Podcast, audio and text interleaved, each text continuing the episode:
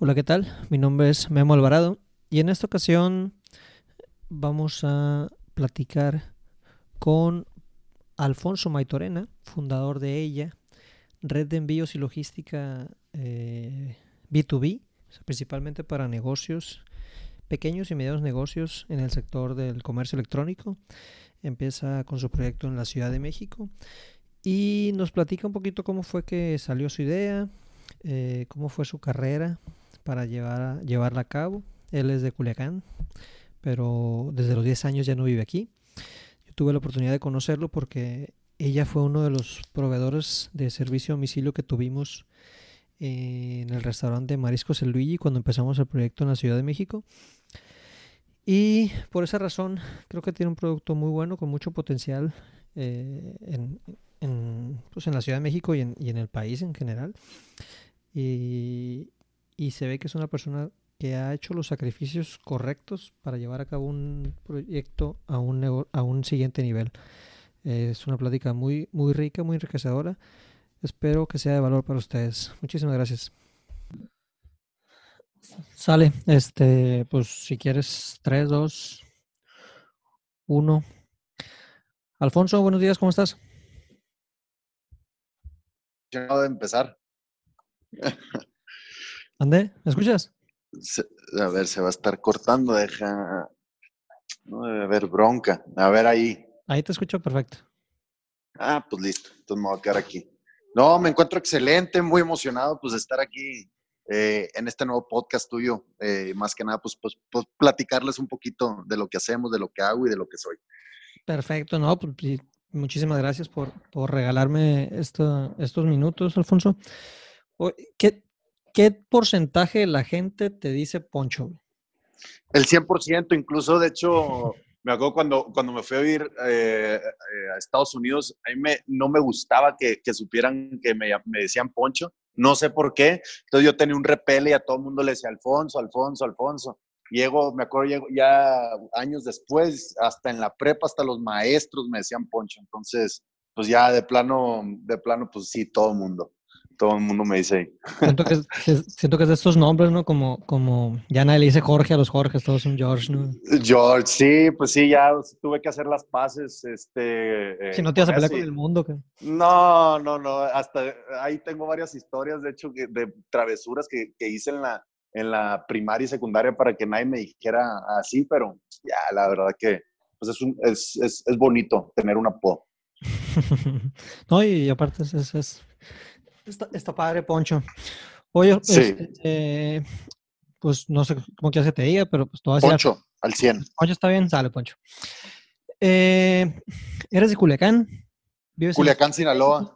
Eres, eres paisano. Tuve la, oportunidad de conocerte el otro día que nos caíste ahí en el, en el negocio. Sí. Eh, comentaste ahorita que viviste en Estados Unidos. ¿Cómo fue, cómo fue esa, esa experiencia? ¿Cuándo estuviste allá o qué? Pues, pues mira, yo soy, de, yo soy de Culiacán, ahí nací, ahí crecí todo, y pues aproximadamente a los 10 años, yo tenía 10 años cuando mis papás decidieron salir corriendo de Culiacán eh, por muchos motivos que pues te los puedes imaginar.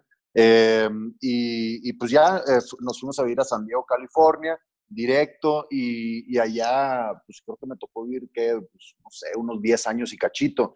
Este, me tocó hacer, creo que sexto de primaria, la secundaria, eh, la prepa, obviamente, y ahí parte la universidad hasta que, hasta que pues, me llegó la oportunidad de emprender y, tomé la decisión de salirme por completo de todo el tema educativo y ponerme a chambear. Entonces, eh, cuando pues, se presenta todo, eh, me despido de San Diego y me vengo a la, a la mega ciudad de México a, enfrentarme con todo lo que tenemos aquí enfrente. Entonces, desde los 10 años ya no vives en Culiacán. Así es, te digo, en realidad mis raíces, mis raíces son 100% de Culiacán. Eh, pues te digo, mi, mi, esposa, mi esposa es de Culiacán, eh, su familia, mi familia, o sea, de todos lados, eh, ahí están mis raíces ensambladas bastante. De hecho, voy, creo que en, en, en, dos semanas voy. O sea, he estado yendo, yendo muy frecuente, pero ya de vivir, pues sí, tengo desde los 10 años. Y la verdad, no pienso, pues sí, no pienso regresar a vivir, pero, pero sí es bueno de vez en cuando eh, ir un fin de semana, una semanita, allá a Culiacán, al Tata, allá a los mariscos Luigi, no puede faltar. Este, no, no, no, no, tenía idea. A lo mejor por eso, porque somos como, como de la edad, como de la misma generación. Y a lo mejor por eso no hemos coincidido ni, ni, en la vagancia ni nada por acá. Eh, pero qué interesante, fíjate. Y, y, y, te quedaste con amigos de acá, digo, te fuiste muy joven, ¿no? Pero, pero aparte de, pues de tu señora, ¿tienes alguna relación de amistades por acá? La, verdad que sí, pero obviamente, pues, eh, una de las cosas que, que sí me, a mí se me ha dificultado mucho mantener relaciones simplemente ya por la separación que hay a nivel, pues a nivel cultura, ¿no? Y, esto no viene por el lado de arrogancia y, y, egocentrismo y todo ese rollo, simplemente, pues me tocó, cuando, cuando me voy a vivir a Estados Unidos, pues me toca vivir completamente un panorama eh, diferente, ¿no? Un cambio de cultura, un cambio de educación, yo le considero a mi persona, le tocó vivir una evolución, ¿no? Entonces, tuve muchos amigos que, que simplemente se quedaron y siguen en Culiacán y ya no, pues, ya no es la misma plática, ya no es el mismo tema, la misma, la misma relación. Adicionalmente, tuve, tuve muchos amigos de la infancia, pues que ya ni siquiera viven en Culiacán, ¿no? De, ya sea en la carrera o, a mitad de la prepa, pues se fueron a ir a Guadalajara, Ciudad de México, Monterrey, pues el típico, ¿no? Que se salen de Culiacán y se van a estudiar a, ciudades más grandes. Este, entonces, eh, sí, sí tengo relaciones ahí, pero, pero, pero pues ya, o sea, uno evoluciona y, y, y pues sigue teniendo caminos nuevos, ¿no? Aunque aunque pues sí, ahí tengo uno que otro amigo que de vez en cuando pues, nos topamos y, nos acordamos de cuando teníamos cinco años y hacíamos esas, pues ese desmadre o esas, travesuras de pequeños. Muy bien, sí, sí, pues es, es, parte, es parte de todo. Digo, yo que la mayor parte de mi vida la viví acá, tengo aproximadamente año y medio que, que, dejé de tomar, dejé, de, pues, dejé las, las, fiestas, ¿no? Entonces, sí. nomás esa, esa decisión ha hecho que cambie mi relación completamente con, con gran parte de, de, pues de la gente con la que solía convivir. No, no, hay que imaginar de unas relaciones que, que, se forjaban hasta los 10 años y, ya posteriormente se fueron agarrando diferentes caminos. ¿no? Y, eh, así es, y, no es, y, no es, que uno, en realidad no es que uno quiere, simplemente pues, los caminos de la vida, ¿no? Exactamente. Este, es muy interesante cómo eso pasa, incluso también en San Diego, ¿no? En San Diego que viví otros, otra década, por decirle así, pues también tuve mis amistades y, cuando tomo la decisión de venirme a Ciudad de México, si tenía por decir 100 amigos o 100 conocidos, ahorita en realidad me quedé con tres amigos, esos, tres amigos fieles con los que, pues con los que cuando voy a San Diego, este, pues, sí tienes ese contacto, ¿no? Entonces, es, es algo que creo yo que naturalmente pasa eh, pues en el crecimiento de las personas, ¿no? Donde pues, tienes amigos, pero, pero tienes esos amigos de vida y tienes esos amigos de, o momentáneos donde tienes muy buenos recuerdos, pero pues simplemente pues hay un inicio y hay un fin o, un o, cierre ciclo, ¿no? Sí, o, llega hasta, hasta, hasta, cierto punto nada más. Así es. Eh, oye, Alfonso, ¿y, y qué, en qué te formaste profesionalmente ahí en, ¿Estudiaste en San Diego?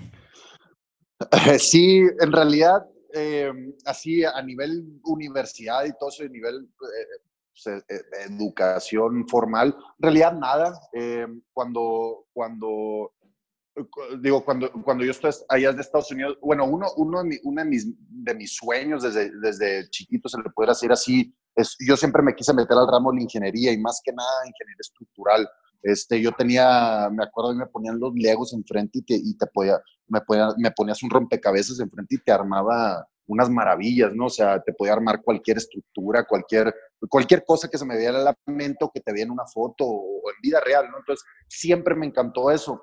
Curiosamente, eh, ah, y, bueno, y en las matemáticas, pues, eh, sí, soy bueno, ¿no? Tampoco soy acá eh, experto en las matemáticas, pero, pero se me dan, ¿no? Entonces, cuando eh, eh, ya em, em, eh, empiezo todo el tema de la universidad, pues digo, órale, me voy a meter ingeniería y pues obviamente el, primer año, primeros dos años, pues es el tronco común, ¿no? Donde tocas de todo.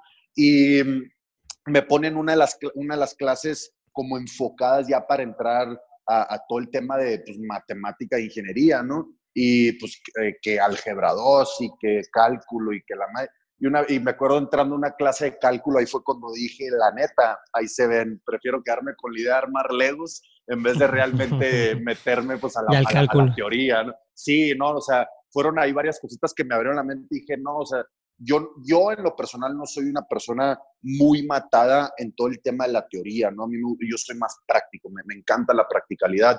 Entonces eh, dije, pues sabes qué, eh, la ingeniería pues me encanta, pero, pero no me voy a meter a la teoría. ¿Qué, qué otro ramo me puedo meter? Eh, fue creo que como el primer año, a partir del primer año entrando al segundo, dije, órale, pues me quiero meter a comer. Ah, porque para entonces mi papá más o menos me estaba invitando, me invitaba, ¿no? De que mi papá ha sido comerciante toda la vida y hubo una, una, una época en esa transición de mi primer año a mi segundo, donde me, me, empezó a invitar como a, pues, a, sus, a, sus, a sus cosas, pues de, su trabajo. Y me, me abrió mucho los ojos del potencial que tiene pues el, el, el, el, comercio y más hoy en día que vivimos en una pues en, en, en, un mundo muy globalizado pues a través de comunicación, el internet y todo eso. Entonces, se, me puso enfrente esa oportunidad de, de pues realmente cualquier idea la puedes ejecutar y crear un negocio globalizado o, internacional. Eh, entonces en ese momento dije, pues ahora le voy a meter a una carrera de negocios, comercio internacional, creo que era eso. Y, y pues sí, la verdad me empezó a gustar, eh, a tomar todo el tema de, pues, de comercio, leyes, este, eh, comunicación internacional, todo ese tipo de cosas. Y, y pues la verdad me quedé por ahí y poco a poco, eh, no necesariamente eso me llevó a, todo el tema ahorita, pues que eh, probablemente vamos a platicar de ella, pero, pero sí me, ahí como que me, me, me encendió una chispa de, de curiosidad y, y, le vi mucho potencial, ¿no? al, valor, al valor agregado que, lleva el crear negocios, eh, oportunidad económica, etcétera, ¿no? Entonces, ese fue mi segundo año y, poco a poco pues empieza la historia de ella. Ya creo que a partir de, sí, a partir del segundo año, casi casi entrando al tercero. Entonces, mientras estabas estudiando ya se te fue forjando la idea de, de este proyecto. Así es, este, estuvo muy curioso porque eh, de hecho, esto lo toco, lo toco en, varios de los podcasts ahorita que, que ya estamos lanzando, eh, donde, donde yo, yo, yo, tuve una adolescencia muy, o sea, increíble, me la pasé muy bien, fui muy fiestero, o sea, bastante. Yo era el primero en llegar a la fiesta, o sea, si la fiesta empezaba a las 9 de la noche, yo llegaba a las 7 y si se terminaba a las 3 me iba a las, a las 7 del día siguiente. Entonces, eh, me encantaba la fiesta, me encantaba tener amistades, amigos, salir y venir. Pues, tener, y, y, más que nada, mis papás nunca fueron muy así al pie de la ley. Eh, este, entonces, tenía mucha libertad de pasármela bien. Llegó un punto donde, donde por, por cosas del destino, que este ya es otra historia y probablemente no nos alcanzaría el tiempo a contártela, pero eh, eh, eh, me enfrenté con una realidad en mi vida, afortunadamente para mí fue a los 19 años y no a los 50 como a muchos otros les pasa, este, y, me di cuenta que simplemente el estilo de vida que, que yo estaba viviendo pues no, no, era escalable y no era sustentable y adicionalmente muchas cosas que yo estaba viendo a mi contorno o a, mi alrededor no, no, me hacían sentido, ¿no? Entonces, de un momento a otro decidí pues casi casi hacerme una apuración, o sea, hacerme una, una limpieza personal, eh, limpieza de amistades, limpieza de contenido, quise resetear resetear por completo eh, la persona que yo era, ¿no? Eh, obviamente sin perder todas esas cualidades y habilidades positivas e increíbles que tengo. Entonces, en ese momento eh, por X o Y hay distintas cosas de la vida, me topo con todo el tema pues, de la tecnología, el emprendimiento, la globalización eh, eh, y todos, todos los temas relacionados a esos. una cosa me lleva a, conocer uno de los, una de las incubadoras principales ahí en San Diego, que se llama Ivo Nexus, acababa, acababa de lanzar, levantaron un fondo como de 300 millones por ahí para impulsar todo el tema pues, del emprendimiento, la tecnología más que nada eh, la, la, el, biotech o, todo el tema de, de, la biología que es muy fuerte ahí, ahí, en San Diego y más en las universidades. Entonces, cuando, cuando me empiezo a involucrar en ese, pues, en ese ecosistema, eh, con esa gente, eh, una de las primeras prácticas que yo absorbí o, o que aprendí es el, anotar todo, el anotar todo lo que se te venga a la mente, todas las ideas que se te vengan, que te compartan, prácticamente todo lo que veas útil, escríbelo, no importa su magnitud, no importa su potencial, simplemente escríbelo, porque una vez que escribes las cosas, pues, pues tu cerebro naturalmente las empieza a procesar. Eh, no es lo mismo como simplemente pensarla y que ahí se quede, no, escríbela y, vas, a, empezar a analizarla. Em, entonces, curiosamente, estando eh, en la casa de Carlos, que es ahorita pues, eh, también fundador de ella, socio mío y muy buen amigo, em, él había regresado de la universidad pues para verano, él, él, también vive en San Diego, entonces se regresa el verano, nos marca, en cuanto llega, nos marca varios amigos, hey, voy llegando, vénganse a la casa, y curiosamente eh, estamos ahí, ya llegaron, no sé, cinco, seis, siete amigos y nadie trajo una cerveza, así nadie, nadie, nadie. Entonces un amigo eh, eh, que, recuerdo muy bien, simplemente nos dice, ah, estuviera muy padre que existiera una aplicación aquí donde vivimos que nos trajera o un servicio que nos trajera cervezas a domicilio, ¿no? Entonces, pues se me prendió la chispa, yo ni hábito, o sea, ya estaba creando un hábito nuevo, saco mi librito, escribo la idea y, pues el día siguiente pues, prácticamente me puse a chambear. Y te digo, eso fue, te digo, como en el, entre el segundo y tercer año de, de, la universidad, ¿no? Eh, eh, y, pues, y pues ahí, en realidad, en, en, esa, cuando capturé esa idea y la anoté, ahí es cuando empieza por completo toda esa historia. Eso fue eh, mayo, creo que fue el, el, otro día estábamos contando bien las fechas y creo que fue el 20 de mayo de 2014.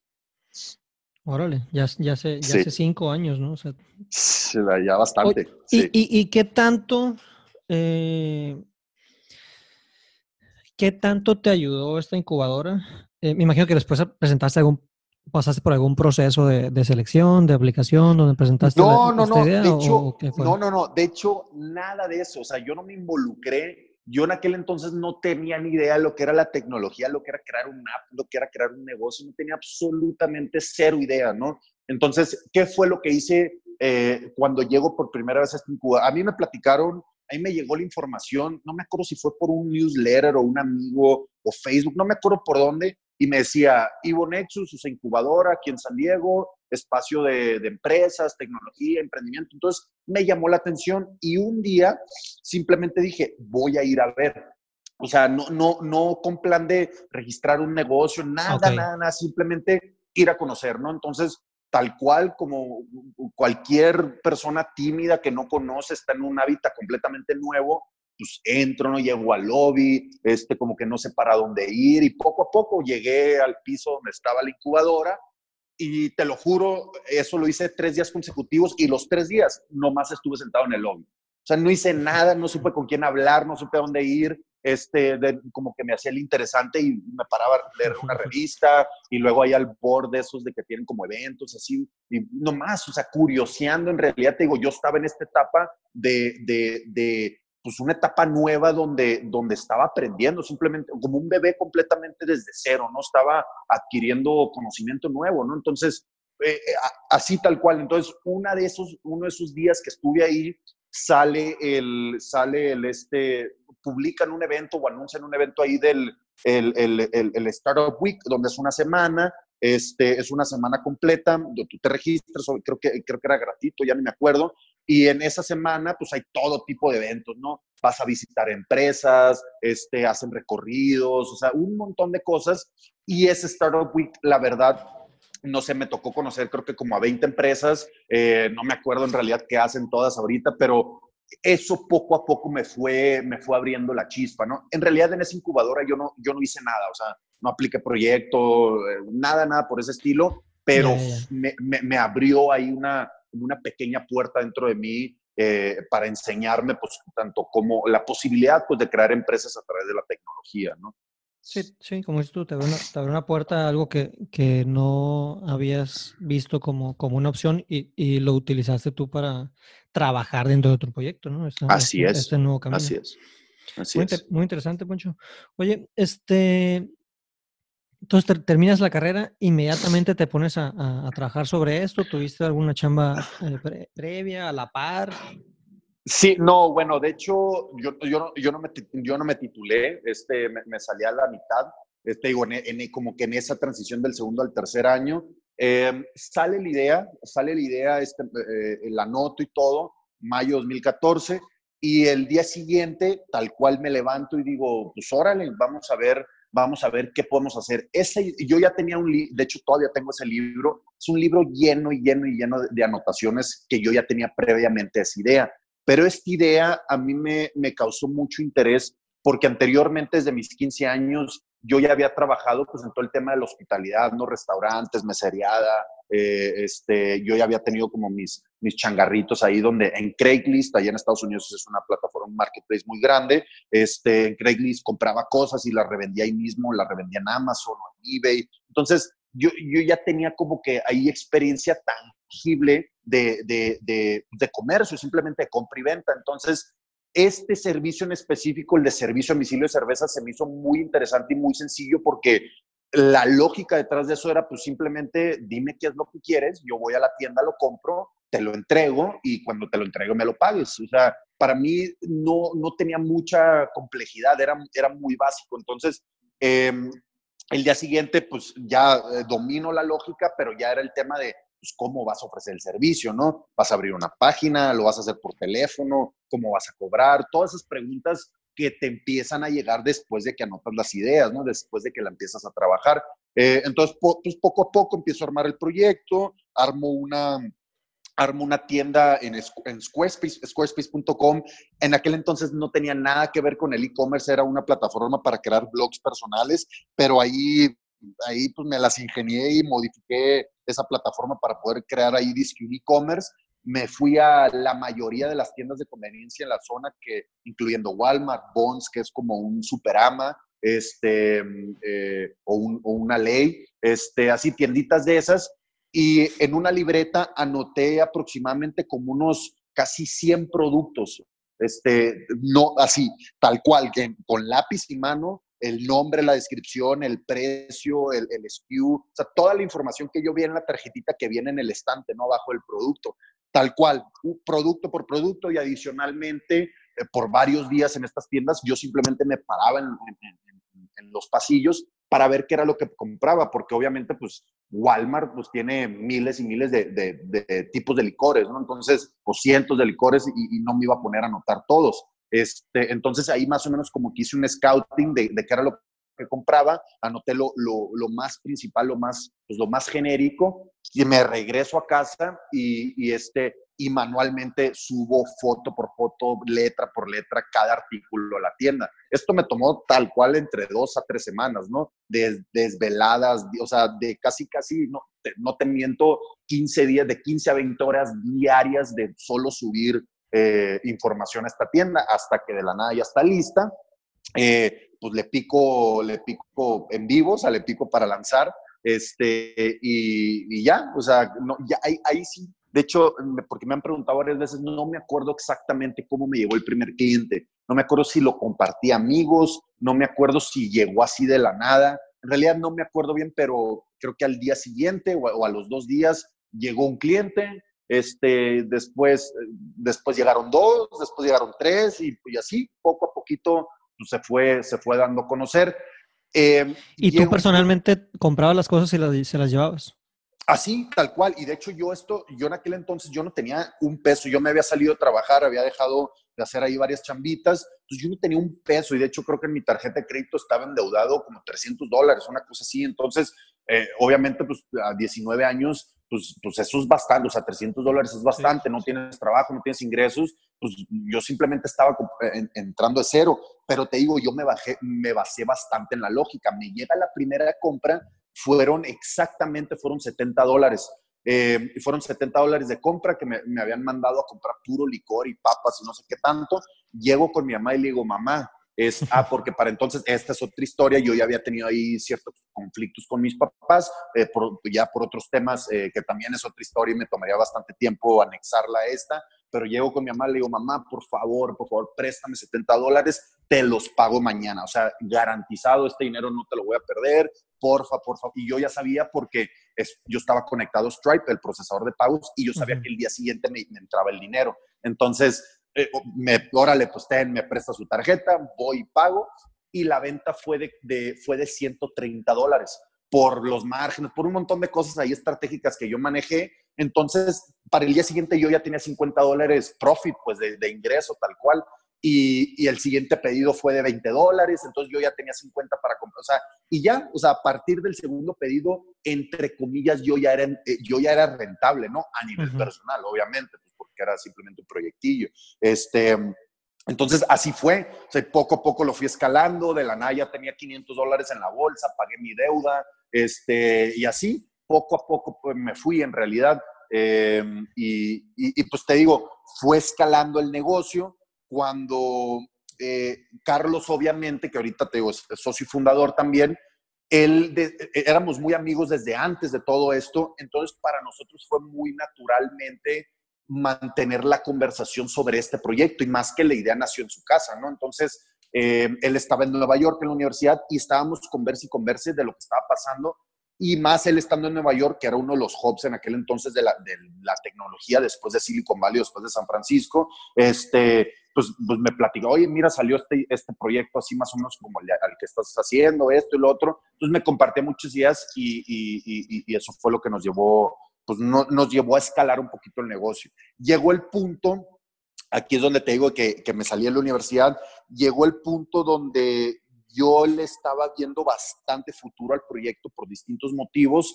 Eh, a mí me llegaban, por ejemplo, pedidos, como era solo alcohol y snacks y así, todavía no, tenía, todavía no le metía restaurantes.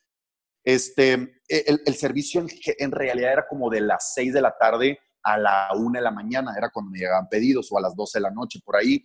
De la nada, por retroalimentación del, del, de la clientela, le empiezo a meter restaurantes y, un día eh, yo estaba en la escuela, yo, tomaba, yo iba a la escuela de 7 de la mañana a 1 de la tarde y a las 11 y media de la mañana, 12 del mediodía, algo así, me llega un, me llega un pedido. Así, yo estaba media clase, me llega un pedido y ahí fue el momento donde tomé la decisión, pues creo que una de las decisiones más importantes de mi vida. O sea, yo estaba entre, te lo juro, saqué el celular, estaba viendo el pedido y estaba viendo la tarea que tenía enfrente y al maestro y yo decía, qué vas a hacer, o sea, que tomas el pedido, tomas la escuela, qué onda.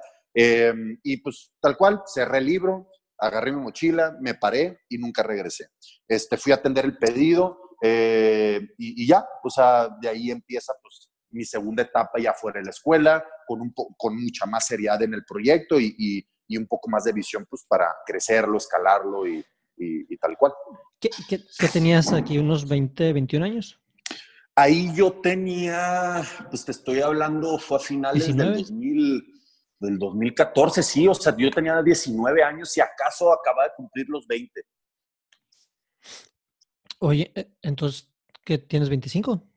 Ahorita tengo 25, cumplo 26 en, en, ya nada, el, 10 de septiembre. Órale, ya casi. Felicidades por Sí, gracias.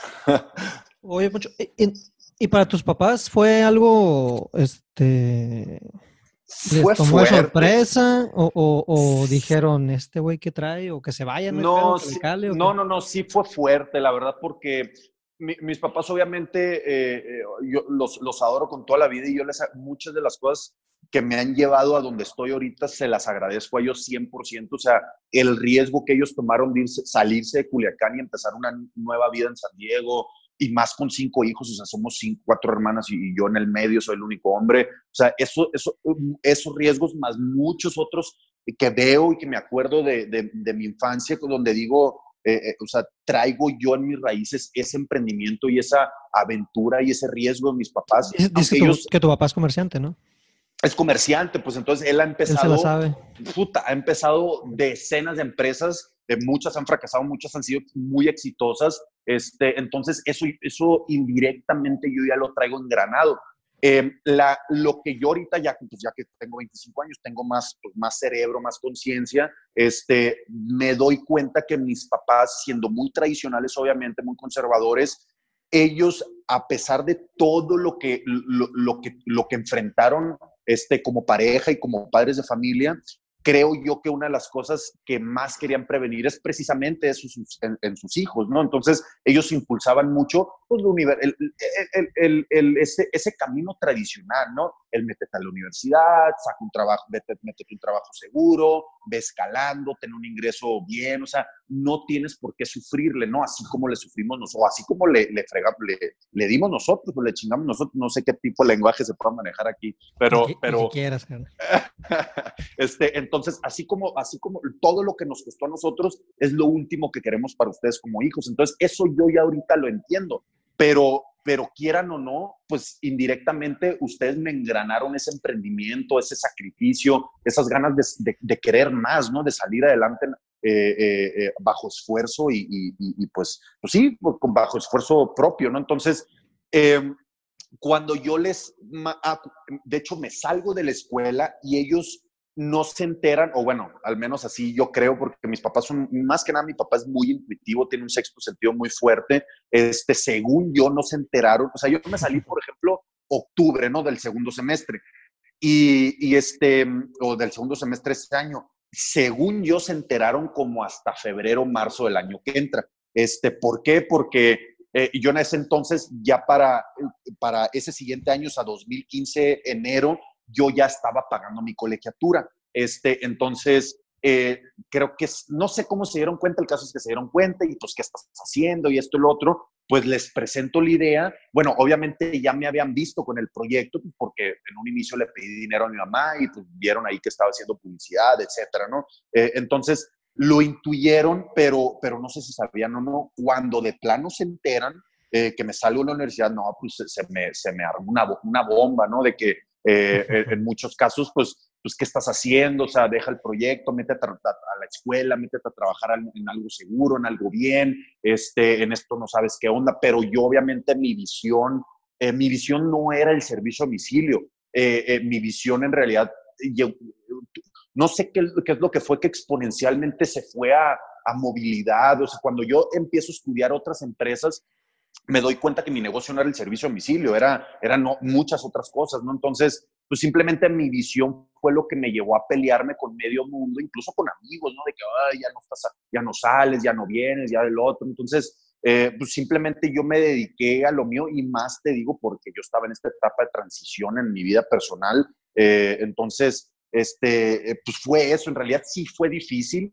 cuando de plano ya doy la noticia, esto ya viene más adelante en la historia, doy la noticia que me vengo a Ciudad de México, obviamente tuve el apoyo al 100% pues de, de, ciertos amigos, de mis, de, mis papás, de, de, mis hermanas, etcétera, pero, pero sí fue difícil, ¿no? El, el enfrentar, eh, creo yo que más en, nuestro, en, nuestra cultura, Memo, lo más difícil es pues enfrentar a, nuestro, a nuestros papás.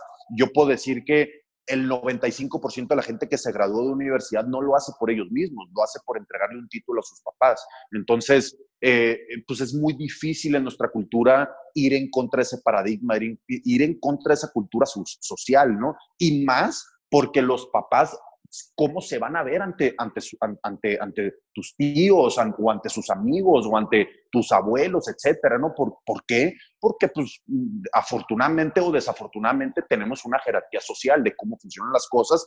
Muchas de esas cosas yo no estaba de acuerdo y no estoy de acuerdo con ellas todavía, entonces... Eh, simplemente digo, yo me enfoqué en mi reto y aunque tuve, pues sí, esos enfrentamientos, pues eh, pues, eh, fueron difíciles, pero pues bueno, aquí estamos ahorita, ¿no?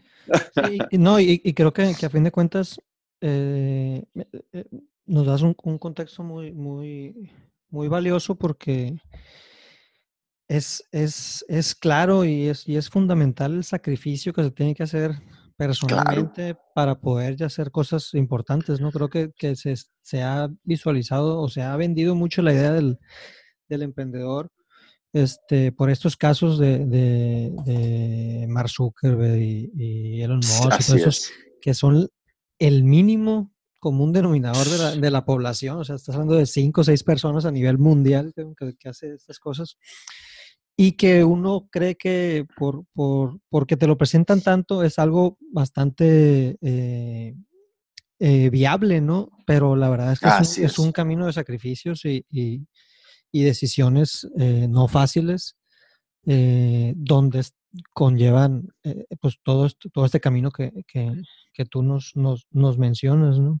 Oye, y, no, y, y, es, y, y, te digo, y rápidamente, y te digo, sí fue difícil porque por muchos años, incluso hasta, no tan reciente obviamente, pero sí por muchos años, sí pensé, porque el emprendimiento o, o, el empezar algo de cero y más el tipo de negocio que estamos haciendo nosotros, no es, no es todo bonito, ¿no? O sea, hay días donde Carlos y yo nos volteamos a ver y vato, ¿cómo vamos a continuar? O sea, ¿cómo le vamos a hacer? Este, ¿Qué onda? O sea, hay momentos muy difíciles y ahí es donde te, o sea, te llega ese, ese recordatorio de tu papá o de tu mamá o de tus alrededores de, a la madre, vato, y no tienes título y no, y, no, y no seguiste el camino seguro que te dijeron, ahorita andas valiendo, pues andas valiendo camote y, y, no puedes, o sea, y tú no, ya no puedes regresar y como decir, hey, cometí un error, pues, pues este, disculpen. No, o sea, ya, ya, tú ya tomaste la decisión de, de estar a bordo, ¿no? Entonces, sí, o sea, eh, no, no es así muy bonito como las historias de, de, como tú dices, Mark Zuckerberg, etcétera. Y aunque te aseguro que ellos tuvieron sus muchos sacrificios que no, se platican. Me, me, queda clarísimo. Y, y pero, pero eso que mencionas del, del, título, como que tenemos esa idea de la seguridad.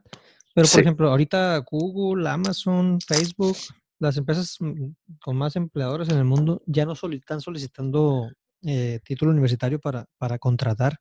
Completamente de acuerdo. De hecho, ahorita nosotros que estamos, estamos escalando, afortunadamente ya estamos, eh, eh, estamos pues, creciendo internamente y estamos ahorita reclutando como locos. Eh, de hecho, creo que ya no consideramos el título. Nos, nos, nosotros consideramos otras cosas mucho más valiosas que el título desde, desde tu persona, tus cualidades, tus aportaciones, tu este, tus habilidades emocionales. o sea, son muchas otras cosas que hoy en día un título en realidad, o sea, no, te, asegura o sea, no, no, te asegura y no te sirve no más por las cosas que te enseñaron en ese título, ¿no? Maestros que, que te enseñan, por ejemplo, negocios y nunca han empezado un negocio, este, digo, hay muchos ejemplos, ¿no? Pero ese es el que más ahorita se me viene a la mente. Entonces, un título, un título te funcionaba hace 50 años, hace 40, hace 30. Ahorita en el mundo de la tecnología, en este siglo XXI, eh, creo, creo, yo en lo personal se quedó obsoleto, ¿no? Ahora hay nuevos programas que están saliendo para esta nueva era, como Lambda School, aquí en México, pues Bootcamps, todo eso, que son, pues que son, están más enfocados a preparar a gente para el siglo XXI y no tanto para el siglo XIX y XX. Totalmente de acuerdo. Oye, Poncho, este, entrando un poquito a lo que, a lo que es ella, eh, ¿cómo lo definirías? Eh, ella es una plataforma de envíos y fulfillment para negocios e-commerce, para tiendas en línea. Entonces, eh, nosotros, ¿qué es lo que estamos haciendo? Es desarrollando infraestructura y herramientas para que todos esos 2, 3, 4 millones de pymes en el país puedan actualizarse este, y adicionalmente cualquier emprendedor puede iniciar negocios en línea eh, sin, sin todo ese costo de inversión que requiere la infraestructura de escalar una tienda en línea. De, de hecho, eh, yo tuve la, la, fortuna, pues mi hermano y yo, como te comentaba, empezamos el, proyecto de los mariscos allá en la Ciudad de México y empezamos con, con, un banquete, ¿no? Ahí, ahí en, la, en la colonia Roma. Eh, lo encontré, de hecho, el banquete en Facebook, le digo a mi hermano, hey, vámonos para allá. Eh, se va conmigo. Y estando allá, eh, yo empecé como que a ofrecer los mariscos con mis conocidos, hice una paginita en, Instagram, empecé como que a, a, platicar del, del de, pues de, los productos y todo, nos empezaron a pedir. y me apareció en alguna ocasión una publicidad, creo que en Instagram, sí, no me acuerdo si Instagram o Facebook, de, de ella, de plataforma de, envíos, ¿no? Y, y, en ese entonces tenías todavía lo de los restaurantes. Entonces yo me acuerdo que, que me, me, escribí, la calé, se me hizo un producto tan bueno, ¿no? porque tan, tan... Muchas gracias. No, y, y, y, sin afán de, de, de, quedar bien y nada, sino, sino honestamente se me hizo un producto tan, tan sencillo y tan práctico como llena una, una, una, un formulario con la información del cliente, pasan por el pedido, nos los pagaron nosotros y van y le cobran al cliente. Y, y, la relación con el cliente yo la, yo la, yo la mantenía. O sea, se, me hizo algo, algo, algo este, muy valioso para lo que estábamos haciendo en ese momento. Posteriormente ya nos vinimos para acá y tuvimos la, oportunidad de conocerte cuando nos visitaste en el, en el restaurante. Eh, se, se, me hace que es, es algo que tiene muchísimo potencial, muchísimo futuro y me queda clarísimo que lo estás haciendo eh, de, la mejor forma posible, ¿no? Eh, y, por esta, y por esta razón es que te quería invitar al, eh, o sea, entrevistarte aquí en, el podcast, creo que se pueden hacer cosas, cosas bien hechas en, en, este país, a diferencia de lo que nos dicen todos los días de que no se pueden hacer cosas bien.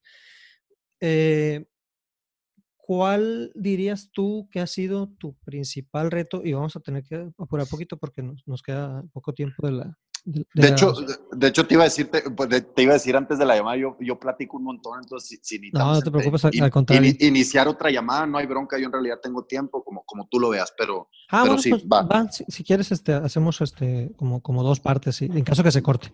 Pero ahorita sí, sin bronca. Va. Eh, este,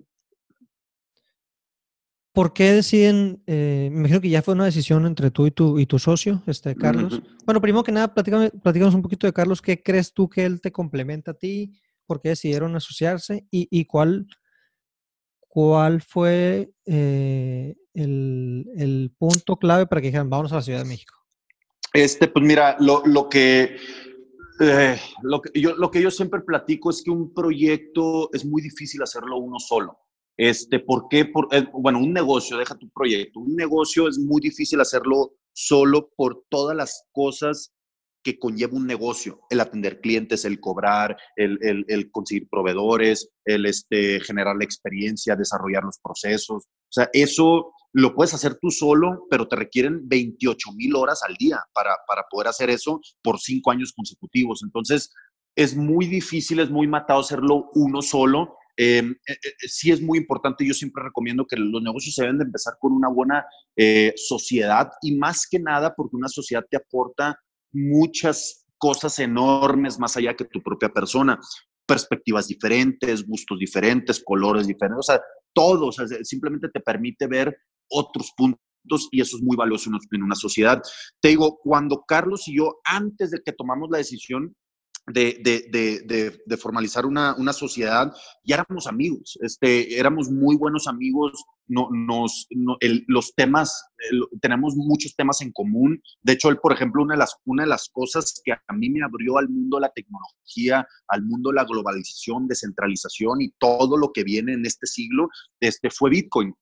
A Carlos, a él le tocó conocer Bitcoin no sé, 2012, 2013, este, si no es que antes. Entonces, Em, fue algo que en lo que él creyó desde un inicio para, para mejorar eh, economías, finanzas, gobiernos, sociedades eh, eh, y muchas otras cosas. Entonces, para él fue una religión desde un inicio.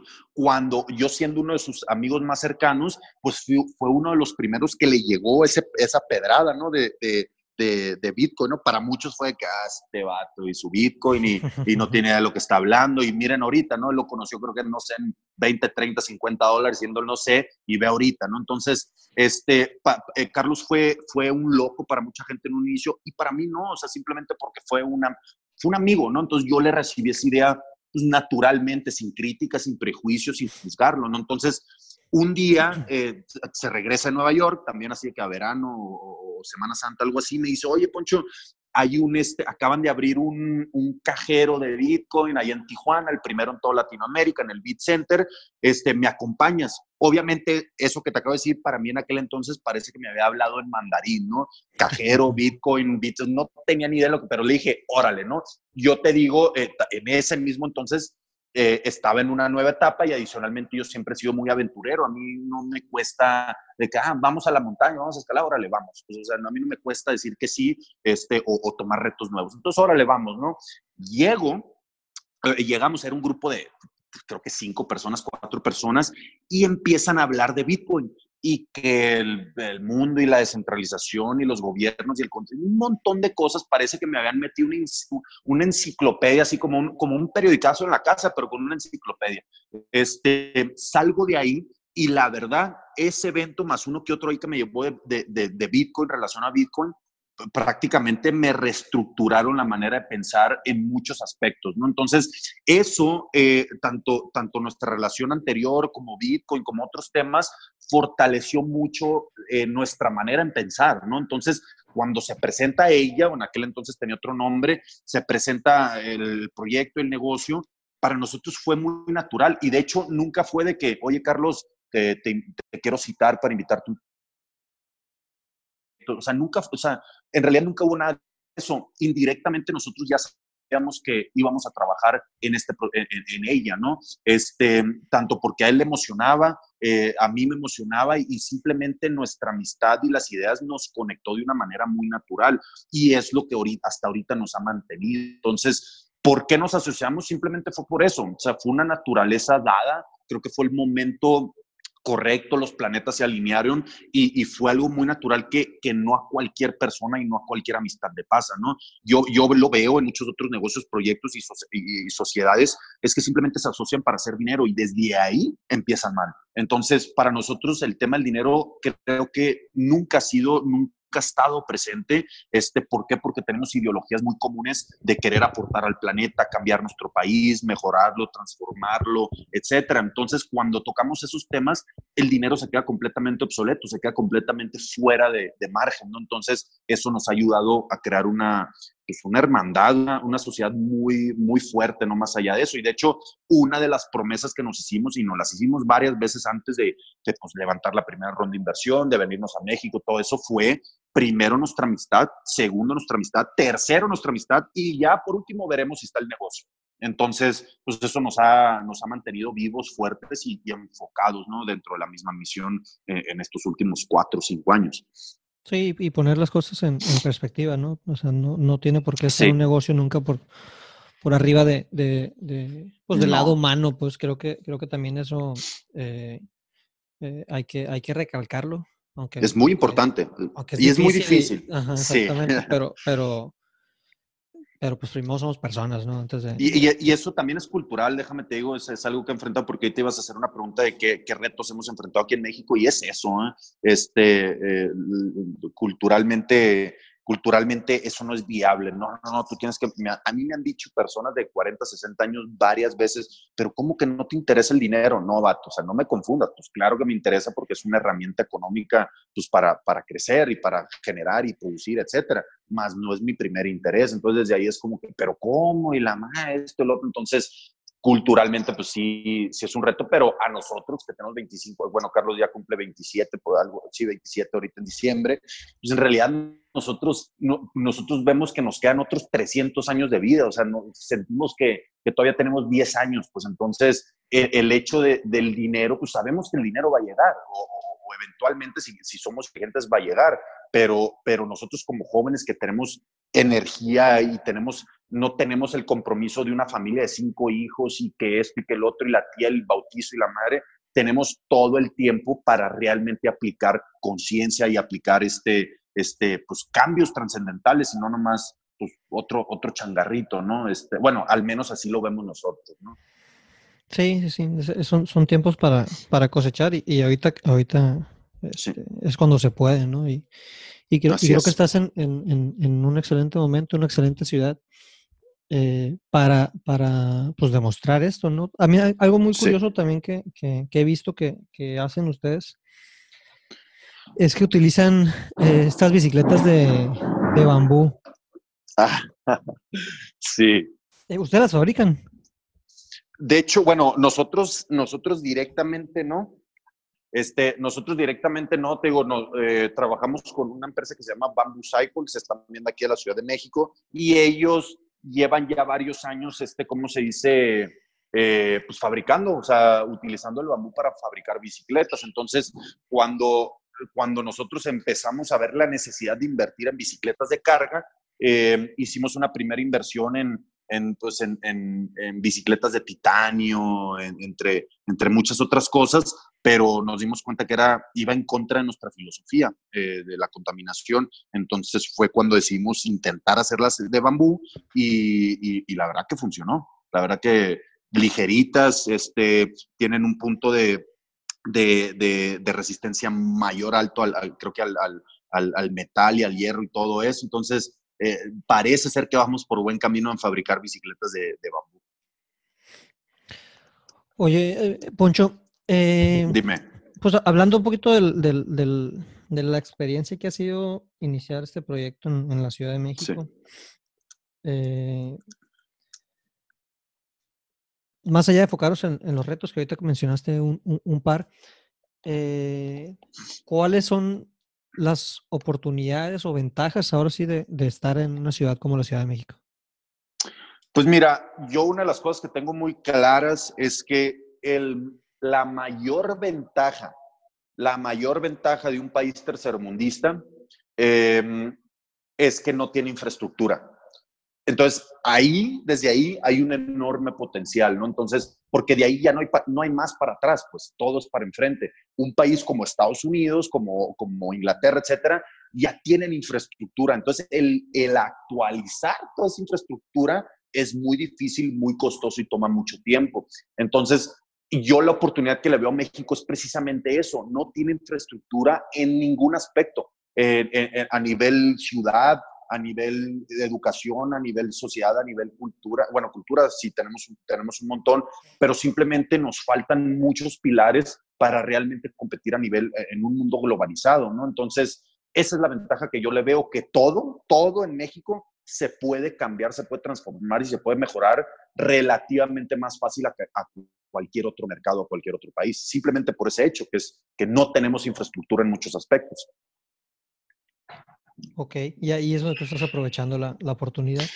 Pues sí, entonces, por ejemplo, el tema de, de, movilidad, ¿no? Este, tenemos, tenemos muy mala movilidad en nuestro país a nivel comercio, a nivel eh, humano, o sea, en todo el tema de movilidad, todo tipo de transporte, pues no tenemos una estructura. Entonces, te platico el ejemplo de, del transporte público. O sea, el transporte público no tiene una estructura, es simplemente llena de camiones la ciudad y que vayan recogiendo y entregando a gente a como ellos dan posible. O sea, eso es muy fácil transformarlo con un buen desarrollo de tecnología y con un buen desarrollo de proceso. sea, en realidad, eh, eh, aquí en Ciudad de México yo veo que se matan mucho y, cómo y cómo le vamos a hacer para mejorar eso el transporte. Patos, no es muy difícil. O sea, si realmente invierten los recursos correctos y ponen al equipo correcto de, de, personas enfocadas en ese tema, les das tres a cinco años para trabajar, dales presupuesto, dales libertad, este, y, y, que obviamente es un equipo fuera de corrupción, completamente autónomo, te van a, te van a reestructurar por completo de la manera en que nos movemos aquí en México y en todo el país, de una manera muy sencilla, que vuelvo a lo mismo, es simplemente aplica tecnología, aplica procesos y ponlo, ponlo a trabajar.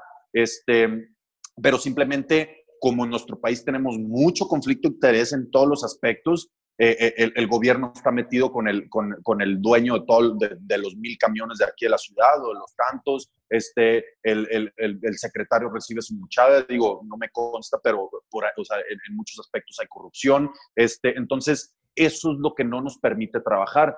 ¿Por qué te regreso al tema de Bitcoin? Porque cuando yo conozco esos temas, me, ese tema en especial Bitcoin, me doy cuenta que a través del desarrollo de tecnología podemos 100% eliminar corrupción, negligencia y todo lo malo que existe en nuestro país de la noche a la mañana.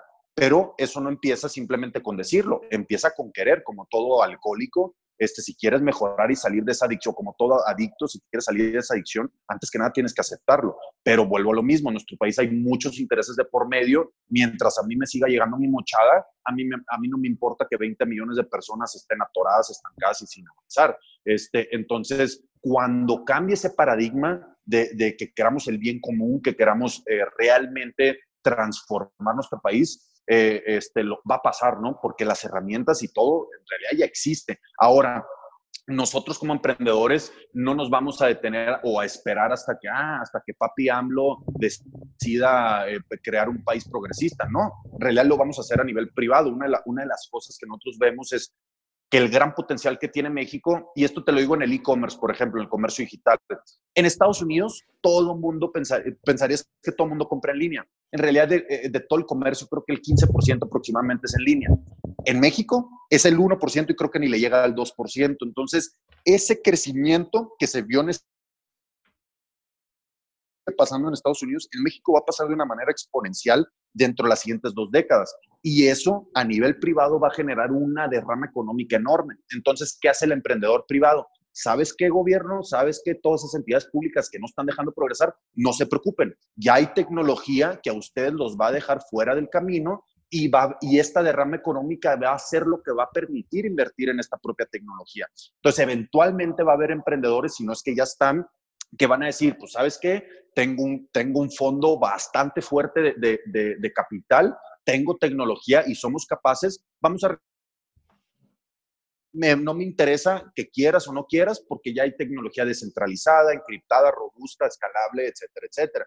Entonces, esos son los momentos en los que estamos y ese es el, el potencial enorme que le veo a nuestro país. O sea, la, la, ignorancia es nuestro mayor atributo, creamos o no. ¿Por qué? Porque, porque simplemente la ignorancia permite a que no vayan en contra de lo que todos necesitamos en este país, que es tecnología buena, este, eh, buenos procesos y el bien común, y el, bien común al fin del día. Entonces, una de las cosas que nosotros hablamos aquí es, en ella, una de nuestras filosofías es crear tecnología primer mundo, porque al fin del día lo que estamos desarrollando aquí no es para mí, no es para Carlos, sino es para nosotros, es para esos 2, 3, 4 millones de pymes en el país. Este, entonces, qué mejor, qué mejor este, ser parte de ese cambio y e impulsar esa transición. Eh, eh, eh, o sea, realmente que en 50 años podamos voltear para atrás y decir, pato, qué fregón que ayudaste, no porque quieres ser el protagonista, simplemente, pues es que a qué venimos al planeta, a simplemente estar o aportar y ser parte de, de, de una vida, ¿no? Entonces, pues así es como lo vemos y te digo, esa es la ventaja más grande que, que, yo veo personalmente en ella y Carlos como, como sociedad y, y, muchas otras personas con las que me relaciono. Eso es lo que vemos, ¿no? Y esa es la gran ventaja. Pero, pero mucha gente no lo cree y, está pasando, crean o no, y va a pasar. Ahorita México está un poquito lento, pues porque es, es un país que apenas le está entrando inversión, apenas le está entrando eh, eh, las metodologías de desarrollo de tecnología, o sea, apenas va empezando, pero deja que se engrane bien y esto se va, se va a disparar exponencialmente dentro de los siguientes 10 años y una vez que se dispare, no va a haber, no va a haber AMLO, no va a haber gobierno que pueda detener tecnologías positivas para el país. Sí, no, eso, eso, eso a mí me queda claro. Este, yo, yo estuve en Endeavor, no sé si conoces este, esta, esta organización. Y Endeavor lo que hacía, eh, más bien lo que, como que su tesis, eh, ellos eh, decían que, y, con, y con justa razón, los gobiernos no son los principales motores del desarrollo económico, aunque parecería que sí, aunque se pintan como que sí, son, son los peores eh, para redistribuir riqueza, ¿no? Eh, de hecho, eh, son, son de los peores entes que existen para, para el manejo de recursos. Así es. Y no viene este derrame económico, esta distribución más equitativa de la riqueza de otro lado más que de los emprendedores, pues que buscan hacer cosas este, mayores y mejores y, y, y, con, con, un impacto este, de, de, más volumen, ¿no? Eh, sí. A, mí también me queda claro, creo que, creo que eh, en, el, en, el, ambiente o en el ruido social eh, se está demostrando que teníamos como que mucha, como que mucha necesidad o mucha visualización de papá gobierno como salvador de las cosas, porque así fue como se hicieron los negocios en, generaciones anteriores. Y ahora... Así es como se crearon los monopolios. Exactamente, y, las grandes riquezas de las grandes familias que, que, dirigen este país. Y ahora que existe el Internet, que existen estas nuevas tecnologías, que están habiendo nuevos jugadores, como, que no, no se, les, se les toma en cuenta, pero es positivo al mismo tiempo, porque pues que se queden allá aquellos llorando por lo que está haciendo el gobierno, ¿no? Aquí hay gente que está trabajando todos los días para hacer cosas eh, mejores, independientemente de lo que eh, a nivel eh, noticias y todo eso se, se pinte, ¿no? porque realmente no estamos tan peor como, como, como se, se pinta ahí. No, y de hecho, y de hecho, entre menos se enteren ahorita, mejor este, porque pues así dejan trabajar. Este, por ejemplo, una de las cosas que nosotros hablamos aquí en ella es, nosotros, aunque sí estamos escalando ahorita y estamos invirtiendo bastante en, ya crecer, eh, entrando ahorita a una nueva década del 2020 al 2030, ya nos, estamos, nos vamos a dedicar a, a, escalar porque pues ya llevamos varios años construyendo. Una de las cosas que nosotros seguimos diciendo internamente es, independientemente que, que estábamos escalando, nos consideramos en, el, en stealth mode, o sea, nos, consideramos así privados y que entre menos se enteren de que estamos creciendo a nivel competencia, a nivel gobierno, mejor, precisamente por todos los temas que tiene Uber, que tiene Rapis, que tiene todos esos, que ya son empresas muy públicas y este se entera el gobierno que están haciendo cosas por aquí por allá y es donde empiezan a buscar cómo frenarles. Ahorita el ejemplo perfecto pues es todo el tema de la de la movilidad docles, ¿no? De, las bicicletas y Mobike, Viva, y todas esas, ¿no? Que, están viendo que es una, es un impacto positivo. Ecobici, que es, es, viene parte del gobierno, este, no es la, no es, ya de plano ya no es la que está ganando, de hecho está decayendo año con año en viajes. Entonces, cuando ven eso, pues dicen, no, no, no, no, órale, ya no, ya la cartera ya no nos está llenando, ponle pausa a todos estos nuevos que están entrando y, no me muevan el tapete, ¿no? Entonces, es una de las cosas que nosotros aquí, digo, nos reímos, ¿no? Pero aunque es muy difícil de tener eso y cuando, cuando creces, pues creces y todo el mundo se entera, ¿no? Pero, pero sí es una de las cosas que hablamos, ¿no? Hombre, entre menos ruido hagamos y entre menos se enteren, mejor, ¿no? Así nos va así vamos creciendo y eventualmente, ¡pum!, como un submarino, ¿no? Salió así de la nada, pero ¿de dónde salió? No, pues es que llevan 10 años chambeando. Entonces, sí, eso, eso lo platicamos mucho. No, y me, queda claro que, que, así va a ser. Oye, Poncho, ¿ven, ven ustedes ella en, en, en todo México, en, fuera de México?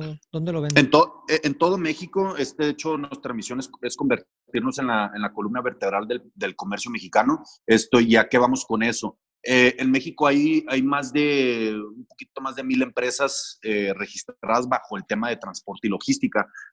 creemos que va, que va a pasar dos cosas en esta transición al, del nuevo comercio, ¿no? Nosotros le llamamos el, comercio en el siglo XXI, este, toda la digitalización, la tecnología. Una de las vemos dos cosas. O se va a crear una red, una utilidad nueva, así como cuando abres un negocio y te conectas a la luz, al agua, etcétera, una utilidad nueva de, de, movilidad que te va a permitir eh, transportar tus, tus, productos de una manera muy fácil. Este, entonces, vemos, vemos dos cosas. O se va se va a crear una red donde se va a unificar todas o las mayorías de estas, de estas empresas de transporte y logística, o va a haber una entidad única completamente descentralizada que va a permitir esto. Entonces, independientemente que sea ella, la red de ella o todas estas empresas unidas, este, eh, eh, nuestra misión es convertir, crear la columna vertebral del comercio en el siglo XXI, independientemente si el nombre sea ella o lo que sea. esa, es, nuestra meta. Este, entonces sí vemos esta solución eh, desde Tijuana hasta Mérida. Em, y a nivel, a nivel internacional, o sea, ya de, por ejemplo, conectar Latinoamérica o, y Estados Unidos, ahí tenemos varios temas, pero, pero, o sea, sí tenemos ahí una visión a largo plazo de cómo llegar ahí, pero, ah, hombre, en México, México nos quedan mínimo 10 años de chamba, o sea, hay mucho, mucho, mucho que hacer en México. Sí, no, me queda claro. Y con mayor razón la, visión de los proyectos pues tendría que ser con, una apuesta fuerte en el largo plazo, ¿no? Creo que, creo que esa, es la diferencia. De hecho, de hecho, una de las cosas que Carlos y yo también, aquí es donde nos dicen pinches morros locos que no saben lo que están haciendo. Algo que Carlos y yo hemos trabajado mucho en, en esa visión a 20 años. Es muy difícil pensar a 20 años pues, y más en nuestra generación, donde, y más en el tema de la tecnología, tú te despiertas mañana y ya cambió algo completamente. O sea, ya hay algo nuevo, ya, o sea, la evolución en nuestra generación va a ser enorme, va a ser exponencial y va a ser muy avanzada. Entonces, este, eh, eh, eh, es eso, tal cual.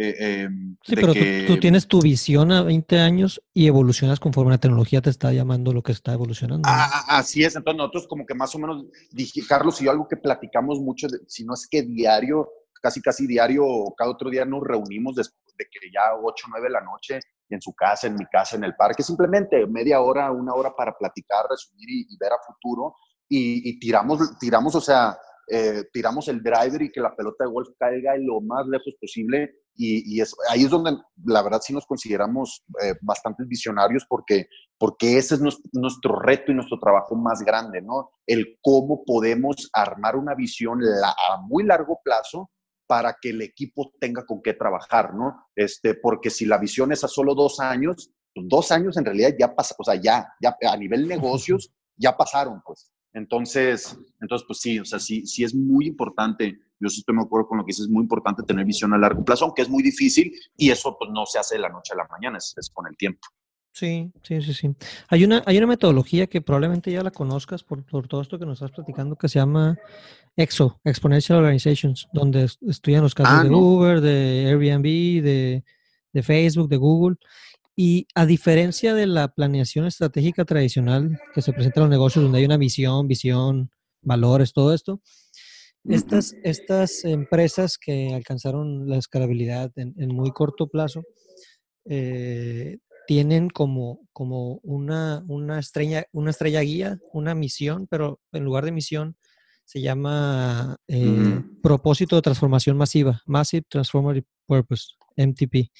Eh, ah, está, está, muy interesante, creo que, creo que te, les, les, podría servir un chorro, te voy a pasar la, la información al ratito. Este, sí, pásame esa información, si se ve bien. Porque pones, pones el objetivo, la visión o, o la intención este, como algo que, que, es, es, es, tu, es, tu, es tu guía, es tu, es tu, es tu enfoque, pero en el Inter pues trabajas este, diario para, para, no, no para llegar a él, porque no es, uno, no, es un, no es un resultado, pues simplemente es, es como un, una, una, orientación. Pues. No. Y es algo que te mantiene vivo, sí, es lo que te despierta todas las mañanas. Exactamente. Sí. Oye, Poncho, pues cambiando un poquito de tema, eh, creo que tenemos una plática eh, y nos da lo, este, lo, lo, lo, que estás haciendo para, para, para irnos bastantito. Eh, en temas de, sí. de, de, entretenimiento, de escape, de lo que a ti te, te, te, te, te ayuda para, para, poder seguir con, con, porque es un complemento ¿no? de, de la persona. Eh, sí. ¿Qué libros, qué series, qué podcasts están llamando tu atención en este momento? Mira, yo en realidad eh, consumo muy poco contenido y eso en todos los aspectos, libros, digital. O sea, yo, a mí, desde chiquito, no es que me ha causado problemas, simplemente igual y no fui esa persona. Yo no soy de los que me puedo leer 400 páginas, un libro eh, semana con semana, o sea, yo no soy los que me leo 50 libros al año o, o, me aviento podcast. Soy más que nada muy curioso y soy muy curioso basado en la actualidad, ¿no? Entonces, algo que a mí me pasa mucho es, por ejemplo, veo el cover de un libro, ah, mira que, no sé, que internet, que tecnología, algo que me llama la atención y lo empiezo a ojear y de la nada me topo con una frase, un tema, algo que no conozco y pum, empieza mi investigación y me clavo, me empiezo a investigar y ese libro nunca lo vuelvo a tocar probablemente, pero, eh, pero ese temita, esa frase que, que jalé de ahí, eh, eh, me metí a investigarla, ¿no? Y una investigación breve, simplemente obtener conocimiento. Yo personalmente soy una persona de, soy una navaja de muchos filos, o sea, no soy experto en todo, pero conozco mucho. Este, entonces, así soy de la nada, por ejemplo, ah, veo un podcast, lo empiezo a escuchar y, y, al minuto 20 dijeron algo y pum, lo dejo escuchar y lo mismo, me, me meto a investigarlo. Otra cosa que, que, yo manejo mucho este, para nivel educativo es, bueno, ya más ahorita es simplemente lo que me dice el negocio y lo que me dice el mercado. Eso es un, es, ese es mi libro más grande. Antes no era eso porque pues, no tenía clientela, no tenía en qué basarme. Ahorita tengo esa gran ventaja. Entonces el cliente de que, oye, ofrecen este servicio o le hacen así o cuál o cómo le hacen, etcétera, y es de que, ah, canijo, eso nunca lo hemos hecho, ponte a investigarlo. Este, entonces, eh, soy muy simplemente como en el momento, ¿no? Yo, yo no sé mucho libros, eh, más que nada por eso. Alguien que sí sigo mucho este, es Gary Vaynerchuk. Gary Vaynerchuk, eh, no sé si lo ubicas, es una persona que no necesariamente que lo idolatro, lo admiro, pero yo desde que él lo empecé a escuchar hace, no sé, cuatro o cinco años, es una persona con la que me conecto mucho en la manera de hacer negocios y pensar. Ese cuate es una, es una persona muy práctica y no te anda con rodeos, este, no te anda con, en el tren del mame de que, ah, que los startups y levanta dinero y, y, que y, pon cafecito y snacks en tu oficina todo el día y chévere todas las tardes. No, es un vato que realmente vende el trabajo, vende el sacrificio y vende el esfuerzo. Y yo me, me, conect, me conecté y me conecto muy bien con él porque tiene la boca llena de verdad, llena de certanía. O sea, todo lo que dice es, es, muy cierto. O sea, hoy estamos en un día donde estamos detrás de un Instagram, donde es muy fácil postear una foto y tienes mil likes y, eso se te va a la cabeza, pero eso no es, no es un resultado. O sea, el resultado de llegar a, a 10 mil, 20 mil, 100 mil likes es de un esfuerzo y un trabajo. Obviamente está ese, ese contenido viral, pero, pero no tiene fondo, no tiene bases, no tiene fundamentos, ¿no? Entonces, eso, eso sí, ese cuate yo casi casi lo sigo diario, de vez en cuando, lo tengo en todas mis redes, cuando estoy ahí de la nada nomás scrolleando, pues me sale y la a ese cuate sí le hago mucho, mucho caso. Y obviamente está uno que otro, eh, por ejemplo, a nivel empresarios, pues, pues, los visionarios, ¿no? Los Elon Musk, los Jeff Bezos, los Bill Gates, este, los Warren Buffett, o sea, todos esos pues que te los topas porque pues están en la media todo el día y te pones a leer sobre ellos y cómo hicieron. Entonces, esa es una inspiración. Eh, este, eh, y, y, bueno, este, por, el, por el otro lado, pues personas que simplemente te topas en el ámbito. Por ejemplo, fui el, el, el fin de semana, fui a un curso de cómo aprender marketing o algo así. Ahí vi a varios expositores, me metí a investigarlos, leí sobre ellos. Entonces, digo, no, no sé, no, yo no sigo mucha gente, no soy muchos libros, simplemente soy muy día al día, qué información es nueva, qué información desconozco y qué información necesito, pues, necesito aprender, ¿no? Uno, una de las filosofías que Carlos y yo hemos trabajado mucho es el aprender a aprender. En el momento que tú dejas de aprender, es en el momento que desafortunadamente este, pues pones tu tumba. sí, o sea, pones, todo, todo termina. Entonces simplemente aprende todo. Yo soy muy curioso, entonces voy en la calle, por ejemplo, me veo un letrero, lee el letrero, o sea, no lo ignores. Aunque es un letrero de, de, de, de ahí, de vial o de la calle, simplemente léelo, conoce una palabra nueva, ve un color nuevo, o sea, digo, es un ejemplo muy básico, ¿no? Pues, pero, pero sé, yo lo que recomiendo, lo que siempre platico mucho es, tienes que ser curioso y tienes que tener ganas de aprender, porque eso te lleva, una cosa te lleva a otra ¿no? Entonces, no porque viste el letrero y, ay, qué aburrido el letrero, no, igual y de la nada leíste el letrero y una de esas palabras te, te, te causó una idea, te inspiró, lo que sea. Entonces, es muy importante ser muy, muy curiosos, eh, querer aprender y, tal cual. Y en eso me baso, día al día, en realidad. Y, y, esa, y esa misma curiosidad es la que nos tiene ahorita platicando en este podcast. De hecho, Gary Vee es, es, también gran inspiración para mí. Lo encontré también hace unos cinco años en un momento medio medio complicado en mi vida y como que, como que hice clic mucho con lo, con lo que con lo que mencionaba y sí, desde, desde, cinco años para la fecha lo escucho yo creo que diario. Sí. Y, pues esa curiosidad la que nos tiene, me, pues me tiene a mí haciendo este podcast, eh, le, le, puse de nombre experiencia cero porque, porque todos esperamos, todos, todos empezamos con cero experiencia y hay gente ah, sí. que la única forma eh, pudo obtener experiencia es es llevándolo a la práctica sus, sus ideas y sus visiones y ejecutando, ¿no? Y, y pues, Poncho, muchísimas gracias por tu tiempo. Ah, no, de nada, yo la verdad que encantado, encantado la verdad seguir platicando, a ver cuándo nos volvemos a reunir. Este, de hecho, incluso, este, a ver si te invitamos al podcast, porque ahí tenemos un tema de cocinas virtuales, todo el tema de, de este, pues de, del Food 2.0, entonces, este, al menos te el que más presente tenemos y, el, al menos hasta ahorita el que más aprecio le tenemos es a Marisco Luigis, pues, pues por tanto que trabajaron aquí con nosotros, pero pues que al fin del día cuando voy a Culiacán, eh, muy buen producto, muy buen servicio, entonces eh, ahí, ahí déjame, déjame ver cómo lo podemos coordinar y este, con Brenda, que es la que nos ayuda a coordinar todo eso y, y, y le damos para, pues para que seguir manteniendo estas conversaciones. La verdad que es muy bonito, eh, no tanto el podcast, pero simplemente el, el crear comunicación, el crear ideas y, y, conversaciones es bastante bonito y creo que el, hoy en día el hecho de que tenemos todo acceso a estas plataformas, el poder compartir, aunque sea un poquito nuestro conocimiento, estoy seguro que a más de una persona que nos escuche eh, le, funcionaría, le encantaría, le encantaría aprender algo nuevo. Entonces, muchas gracias por invitarme, Memo, yo encantado y a ver cuándo, cuándo nos volvemos a reunir ahí, ahí para, para seguir conversando. Sale, será un gusto para mí, Alfonso. Pues muchísimas gracias este, a, a cualquier persona que esté escuchando. Esperemos que, que, les haya gustado esta enriquecedora plática y que le hayan visto un poco de valor. Poncho, pues que tengas un excelente día. Igualmente, un abrazo. Este, nos vemos pronto. Muchas gracias, Memo. Hasta luego. Adiós.